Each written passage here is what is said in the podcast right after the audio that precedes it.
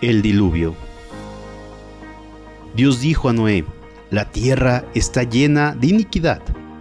Yo destruiré a todos los hombres. Construye tú un arca grande con pequeños departamentos. En ella introducirás una pareja de animales de cada especie y te proveerás de todo lo que sea necesario para vivir.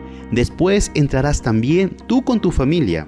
Noé obedeció, construyó el arca Preparado el sustento, introdujo a los animales y entró en él con toda su familia, su mujer, sus tres hijos, Sem, Cam y Jafet, con sus respectivas mujeres.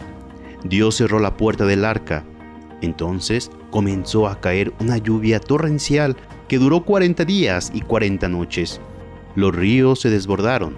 El mar derramó sus aguas sobre la tierra, que quedó inundada, y el agua cubrió las colinas y las cimas de las montañas, y todos los hombres y los animales murieron ahogados. El arca, en cambio, se mecía sobre las aguas, y tanto más se elevaba, cuanto más las aguas crecían.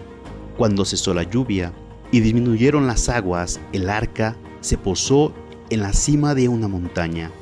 Noé, queriendo saber si la tierra ya estaba cerca para poder salir, echó a volar un cuervo que no regresó ya Después una paloma, la cual, no encontrando dónde posar sus delicadas patitas, regresó al arca.